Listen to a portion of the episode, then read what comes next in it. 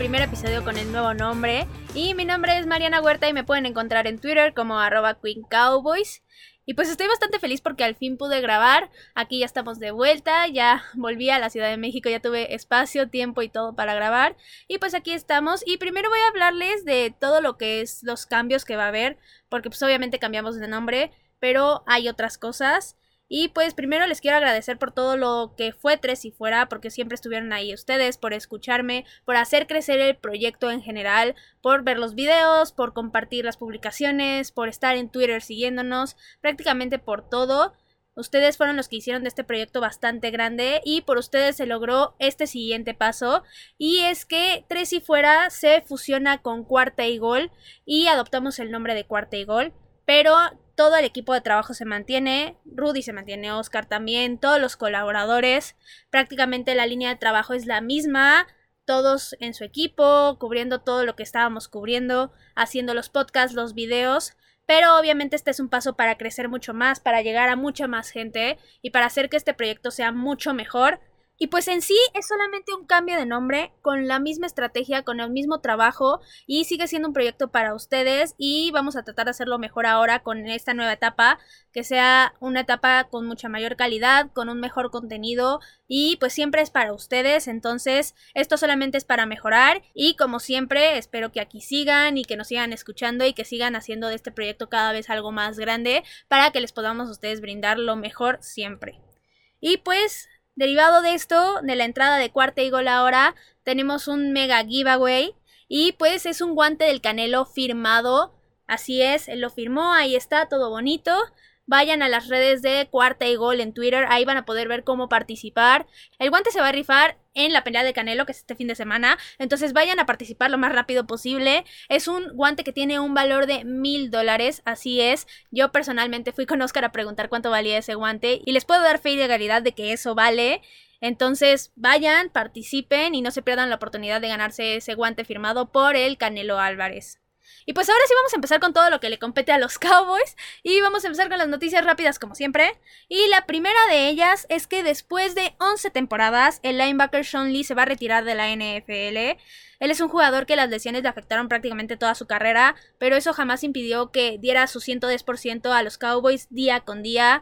Él es un jugador que ya en este punto su ausencia en la cancha no va a ser tan grande realmente, pero en el vestidor sí va a ser enorme porque él era el principal líder de la defensiva, estoy convencida de eso, y uno de los mayores líderes del equipo en general. Sumaba muchísimo en el vestidor y pues el ya no tenerlo ahí va a ser una falta muy grande y los Cowboys van a tener que buscar otro líder defensivo. Yo personalmente lo voy a extrañar mucho porque me tocó ver toda su carrera. Es un jugador que prácticamente desde chiquita lo vi jugar y que hizo que me enamorara también del deporte, obviamente del equipo. Pero al final lo primero siempre debe de ser la salud del jugador y yo lo único que espero es que en un futuro lo podamos ver involucrado en la organización. Pero como entrenador, él ha expresado que le encantaría regresar en esa instancia y no dudo que lo veamos ahí en algunos años. La siguiente noticia es que, aparte del draft que ocurrió el fin de semana pasado, los Cowboys también añadieron 13 jugadores novatos como agentes libres. Y les voy a dar rápidamente la lista, no voy a profundizar en ellos. Pero son el running back Jaquan Hardy de Tiffin, el running back Brendan Knox de Marshall, el fullback Neil Ruston de Louisiana, el wide receiver Brennan Eagles de Texas, el wide receiver Osiris Mitchell de Mississippi State, el wide receiver Brandon Smith de Iowa, el wide receiver TJ Basher de Texas Tech, el tight end Nick Eubanks de Michigan, el tight end Artavius Lynn de TCU, el centro guardia Braylon Jones de Houston, el defensive tackle Austin Philo de Oregon, el linebacker Anthony Hines III de Texas AM y el safety Tyler Coley de Purdue. Y estos fueron todos los jugadores que los Cowboys añadieron en agencia libre después del draft. La siguiente noticia es que el equipo no va a tomar la opción de quinto año del contrato de Leighton Van Der Esch. Y esto quiere decir que él va a jugar en 2021 con el equipo, pero terminando esa temporada se va a volver en agente libre no restringido. Y pues esto era de esperarse, sobre todo después de lo que fue el draft. Al final el equipo seleccionó dos linebackers y sobre todo seleccionó uno en primera ronda. Y es una decisión que se explica perfecto porque es para meterle presión a Leighton Manderech porque con tanta lesión que ha tenido necesita demostrar que se puede mantener sano al menos la mayoría de la temporada, si no es que toda la temporada completa, y que aparte puede tener un gran nivel en la cancha. Y si no pasa esto, seguramente el equipo lo va a terminar dejando ir al final de la temporada. Entonces, Ojalá Leighton Manderech dé su mejor esfuerzo en esta temporada, realmente demuestra que merece estar en el equipo y lo podamos ver firmando un contrato después de la temporada de 2021. La siguiente noticia es que en esta semana el equipo realizó varios cortes en su roster. Cortaron al defensive tackle Antoine Woods, al cornerback Sabian Smith, al cornerback Kemon Hall, al centro Adam Redmond, al defensive tackle Walter Palmore y al defensive end Ladarius Hamilton. Los movimientos en la línea en general no me sorprendieron mucho porque los Cowboys tienen muchísimos linieros defensivos ahorita, pero el de Antoine Woods sí me impresionó bastante. Yo pensé que lo iban a mantener en el equipo en este 2021, sobre todo porque era un agente libre no restringido y habían tomado su opción de contrato, entonces la verdad sí me sorprendió bastante. Y creo que es un jugador que en cancha sí se lesionaba, pero sí sumaba en cierta cantidad, sobre todo con actitud. Era un jugador que siempre le iba a saber dar su 110% y es por esto que a mí sí me causó mucha impresión cuando vi la noticia. Pero al final sí les termino dando un poco la razón por ese tema de las lesiones. Tú no puedes tener a un jugador que se te va lesionando un partido y luego dos no está y luego regresa tres partidos, pero se vuelve a lesionar cinco. O sea, la verdad es que esto no es viable, porque ni modo que estés rotando y rotando y rotando linieros defensivos y que al final no tengas una línea coherente y que realmente funcione como un conjunto solamente por estas lesiones. Entonces yo creo que por esto lo cortaron. Y pues a los demás jugadores los cortaron porque eran jugadores de relleno y que no sumaban mucho realmente. Y pues no voy a profundizar en ellos. Y la última noticia es que ya están los números que van a usar los novatos seleccionados en el draft. Y pues lo único relevante aquí es que el linebacker Micah Parsons, que fue la primera ronda del equipo, va a utilizar el número 11, que es justo el que utilizaba en colegial. Y con esto él sería el primer jugador del equipo que va a usar la nueva regla de los números de la liga, donde este tipo de jugadores ya van a poder pasar de ese límite que tenían entre los cuarenta y tantos y los cincuenta y tantos. Y pues él se va a acercar a ese solo dígito, no va a usar un número de solo dígito, pero al final es el número 11, que normalmente nada más lo veíamos en corebacks o en wide receivers. Y pues será el primer jugador de los Cowboys que va a beneficiarse de esta regla. Y pues estas fueron todas las noticias rápidas, fueron un chorro, yo lo sé, pero ahora sí vamos a pasarnos al tema principal y pues lógicamente va a ser el draft. Y pues ya pasó el draft y oficialmente ya todos los mejores prospectos de este año tienen equipo.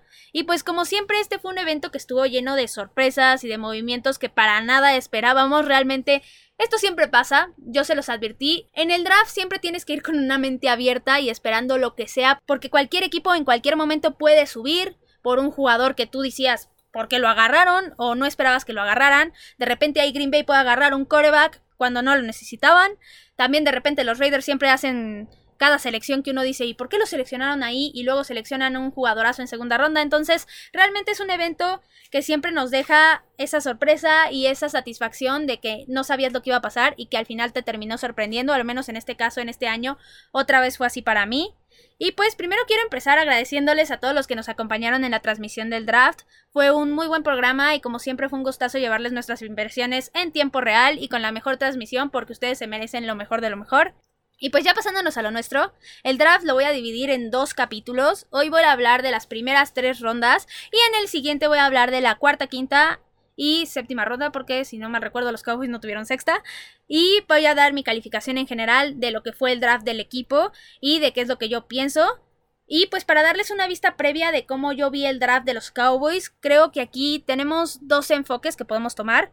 Si lo vemos por el lado de las posiciones que seleccionó el equipo, creo que fue un draft bastante inteligente ya que se basaron completamente en la defensiva, salvo en tres jugadores de las 11 selecciones que tuvieron. Y cubrieron las necesidades más claras del equipo, eso sin duda alguna, en cuestión de posiciones.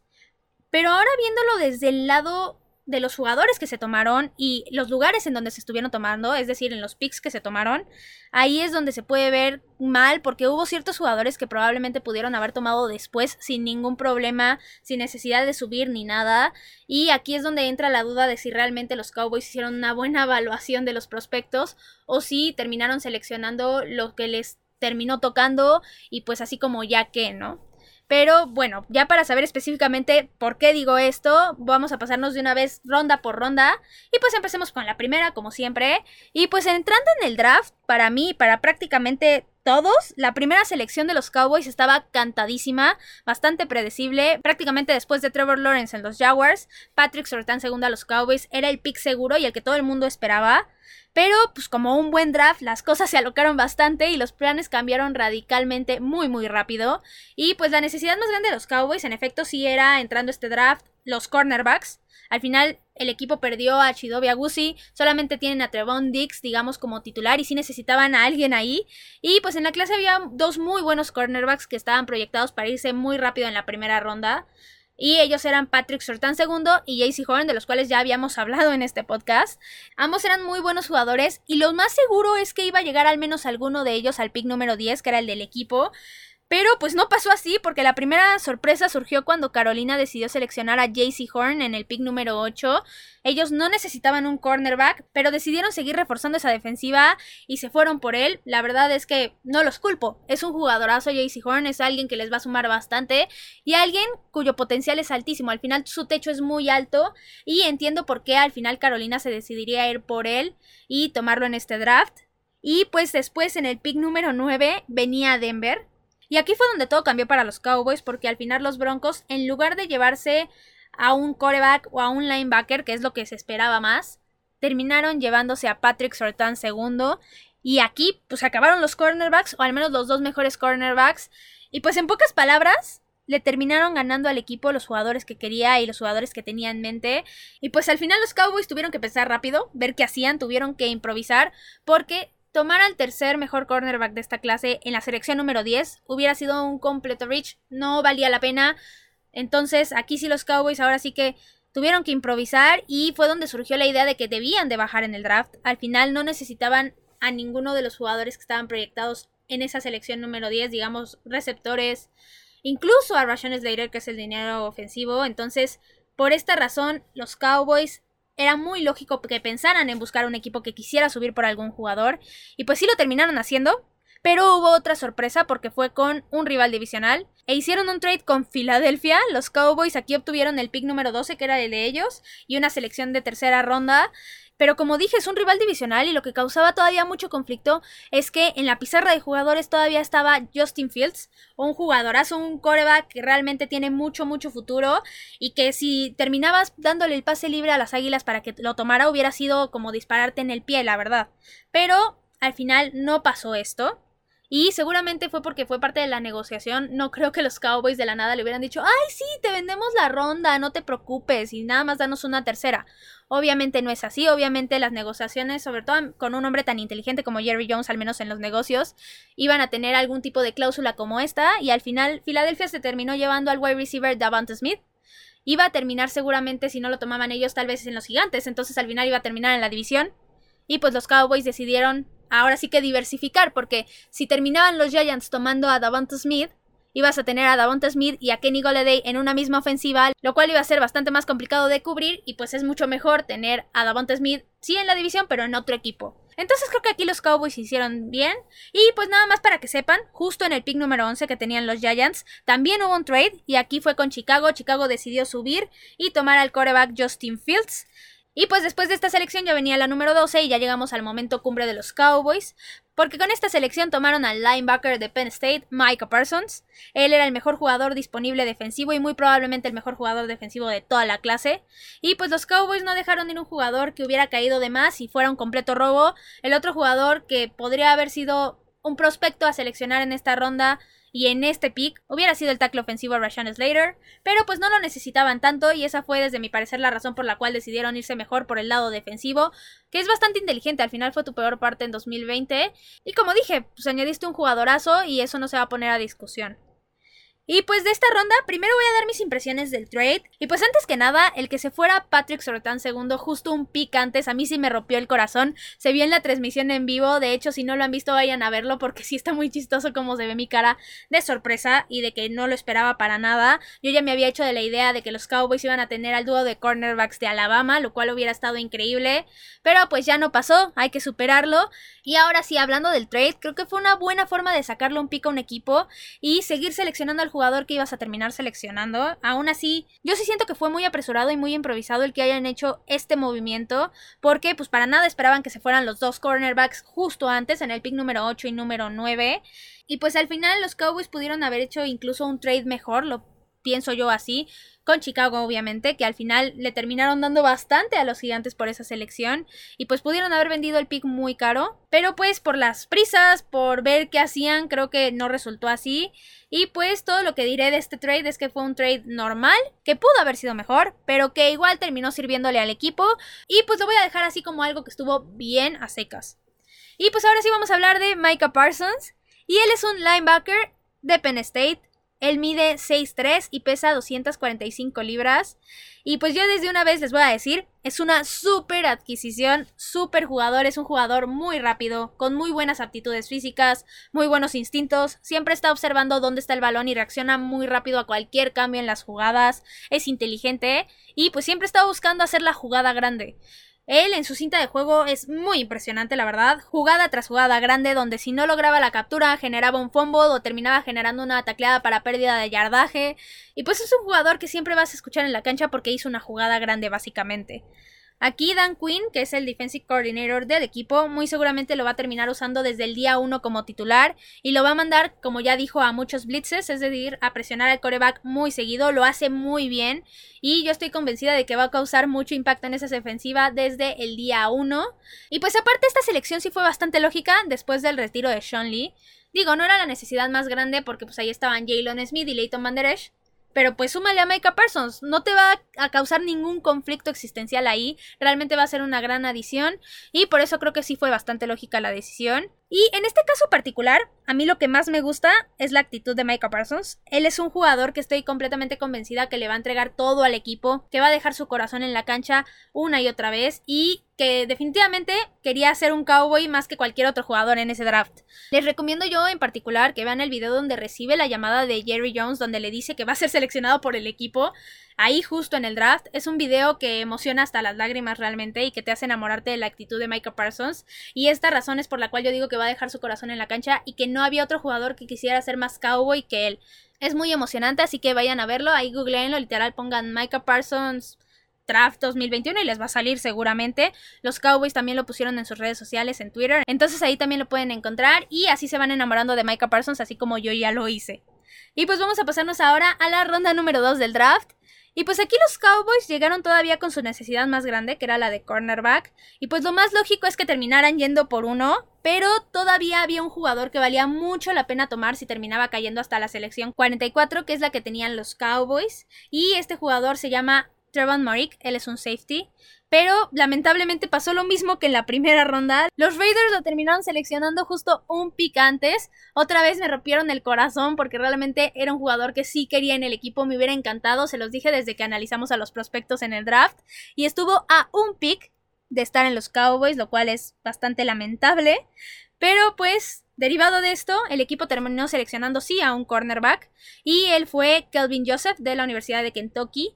Y aquí desde mi punto de vista lo seleccionaron antes, lo seleccionaron por encima al menos de un mejor prospecto que era Asanti Samuel Jr. Al final, Asanti Samuel traía la sangre, ya tiene el pedigrí, ya sabes que su papá funcionó, entonces esto ya le suma bastante. Y un jugador que estaba proyectado por encima de Kelvin Joseph. Pero pues bueno, ya vamos a hablar justo de él porque pues al final los Cowboys terminaron seleccionándolo. Y como dije, es un cornerback de Kentucky. Él mide 6'1 y pesa 192 libras. Y él es un cornerback que no es puramente veloz, pero que sí tiene una velocidad de reacción muy buena. También tiene buenas manos y puede aportar buscando intercepciones, lo cual es bueno.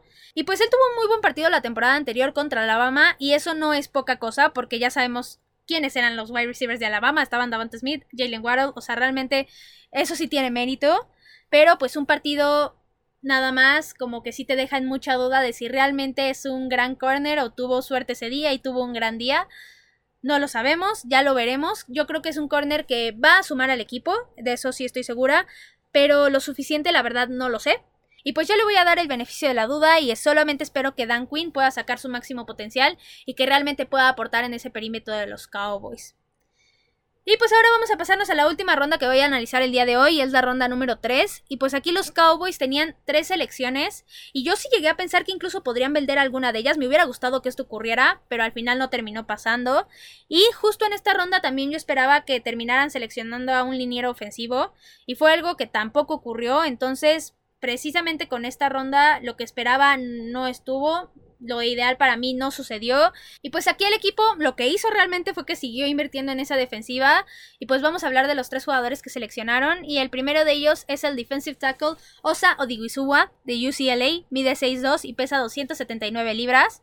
Y yo ya en el episodio anterior había hablado justo de él, justo de que era una opción para el equipo en este draft. Pero que en lo personal no era mi opción favorita porque todavía le falta mejorar, sobre todo contra el juego aéreo. Y pues para la posición no es tan alto y no zafa tan rápido sus manos como para buscar tapar los pases o tomar de repente si viene el jugador lo tomas con la mano y lo tacleas, entonces creo que esto podría ser un pequeño problema. Y pues lo más destacable de él es su defensa contra el juego terrestre. Y pues ahí es algo donde sí podría aportar bastante porque terminó siendo el punto más débil de la defensiva la temporada anterior. Y espero que aquí sea justo donde vaya a aportar Osado Igizuwa. Y también obviamente que mejore su juego aéreo porque si no, no creo que sume mucho al equipo. El siguiente jugador que tomaron los Cowboys fue el defensive end Chauncey Goldstone. Él es de la Universidad de Iowa, mide 6'5 y pesa 269 libras. Y él es otro jugador que los Cowboys seleccionaron antes de lo esperado, porque estaba proyectado a ser seleccionado en quinta ronda, según Pro Football Focus, lo cual sí dista bastante, o sea, al final lo terminaron seleccionando en tercera ronda. Y pues no es mi jugador favorito tampoco, la verdad. Y esto es básicamente porque si al primer impacto que él tiene con un liniero ofensivo no se logra zafar, es prácticamente imposible que lo pueda hacer y que pueda llegar al coreback. Y pues esto no sirve de mucho porque al final tú quieres un defensive end para que termine presionando, generando capturas o al menos haciendo que el coreback lance muy precipitadamente. Entonces esto es lo que me causa mucha duda con él. Y tampoco tiene una velocidad impresionante. Y lo único que yo sí podría destacar ahorita que sí digamos que es su parte buena, su parte fuerte, es que tiene buenas fintas, las hace muy bien. Entonces yo espero que lo demás lo pueda solucionar porque todavía le falta bastante desarrollo y yo no creo que lo veamos jugar en este 2021. Pero pues si se va a quedar en el equipo, al menos que aprenda bastante y que pueda seguir aumentando su potencial, su talento y todas sus habilidades. Y el último jugador que los Cowboys seleccionaron en la tercera ronda fue Nashon Wright. Él es cornerback y es de Oregon State, mide 6'4 y pesa 188 libras. Él es un corner que físicamente de estatura está perfecto, la estatura todo bien, pero el peso sí le podría faltar para estar en la NFL. Digamos que está flaquito, pero pues esto se soluciona, ¿no? Al final haciendo más ejercicio, comiendo más, literalmente puede tomar ese peso y ya estar al nivel, a la altura de la NFL. Y pues ya pasándonos a su estilo de juego, la ventaja con él es que siempre está buscando las intercepciones, eso sin duda, y eso es algo que al equipo le ha fallado año tras año tras año. Entonces, si lo pueden aportar aquí y si puede dar ese granito de arena, estaría perfecto. Y pues yo no sé qué tanto vayan a utilizarlo en esta temporada, la verdad, y eso es algo que no vamos a saberlo hasta estar justo ahí y ver qué es lo que falta en el equipo. Probablemente no lo veamos jugar ni un solo snap, pero pues si se desempeña bien en los training camps y al final los otros corners no funcionan, seguramente lo van a terminar utilizando a él y pues ahí veremos si sí fue una buena selección de tercera ronda o no. Y pues ahora nada más para concluir, en líneas generales, yo estoy muy contenta con la selección de Micah Parsons, fue una super adición, jugadorazo, eso no lo voy a poner en duda, realmente sí me encantó. ¿Esperaba Patrick Surtain segundo? Sí, es una realidad, o sea, no lo voy a mentir, obviamente no voy a decir, ay no, yo sí esperaba a Micah Parsons, obvio, no. Lo más cantado era que iba a ser Patrick Surtain segundo, pero no pasó y al final los Cowboys creo que hicieron bien en bajar y terminar seleccionando a Micah Parsons porque realmente va a sumar mucho al equipo, de eso estoy convencida. Pero las otras selecciones que hicieron los Cowboys en las rondas 2 y 3 no me encantaron, no fueron mi fascinación. Es cierto que fueron posiciones que el equipo tenía necesidad, pero al final no fueron precisamente los jugadores que yo hubiera tomado y yo tengo muchísimas dudas de si van a poder funcionar o no en el equipo y si realmente van a mejorar mucho esa defensiva o no. Ahora, por mientras, al menos la primera mitad del draft para mí no fue buena, fue muy dudosa y fue muy distinta al draft de 2020 donde se seleccionaron a los mejores jugadores disponibles sin ser tan estrictos con las necesidades Aquí fue todo lo contrario, se seleccionaron jugadores de las necesidades que tenía el equipo, pero ni siquiera los mejores jugadores disponibles, o al menos ese es mi punto de vista. Entonces, no sé qué están planeando los Cowboys, no sé si aquí tuvo mano Dan Quinn o quién realmente fue el que hizo todo este estudio y el que decidió seleccionar a estos jugadores. Pero pues no vamos a saber si realmente estuvo completamente mal o completamente bien hasta que los veamos al menos entrenar en esos training camps o ya en los partidos en forma. Y pues por mientras así lo voy a dejar. Todavía me falta hablar de la cuarta, quinta, sexta, séptima ronda y de todos los demás jugadores que tomaron los Cowboys, que ahí sí hay ciertos jugadores que me gustaron y que creo que pueden sumar bastante bien. Y pues ya cuando termine con eso les voy a dar overall mi calificación de todo este draft de los Cowboys. Y pues eso fue todo por el capítulo de hoy. Recuerden que me pueden encontrar en Twitter en arroba Queen Cowboys y ahora es en arroba cuarta y gol Cowboys. Se escribe 4 con número, TA y gol Cowboys. Así me pueden encontrar ahora en Twitter.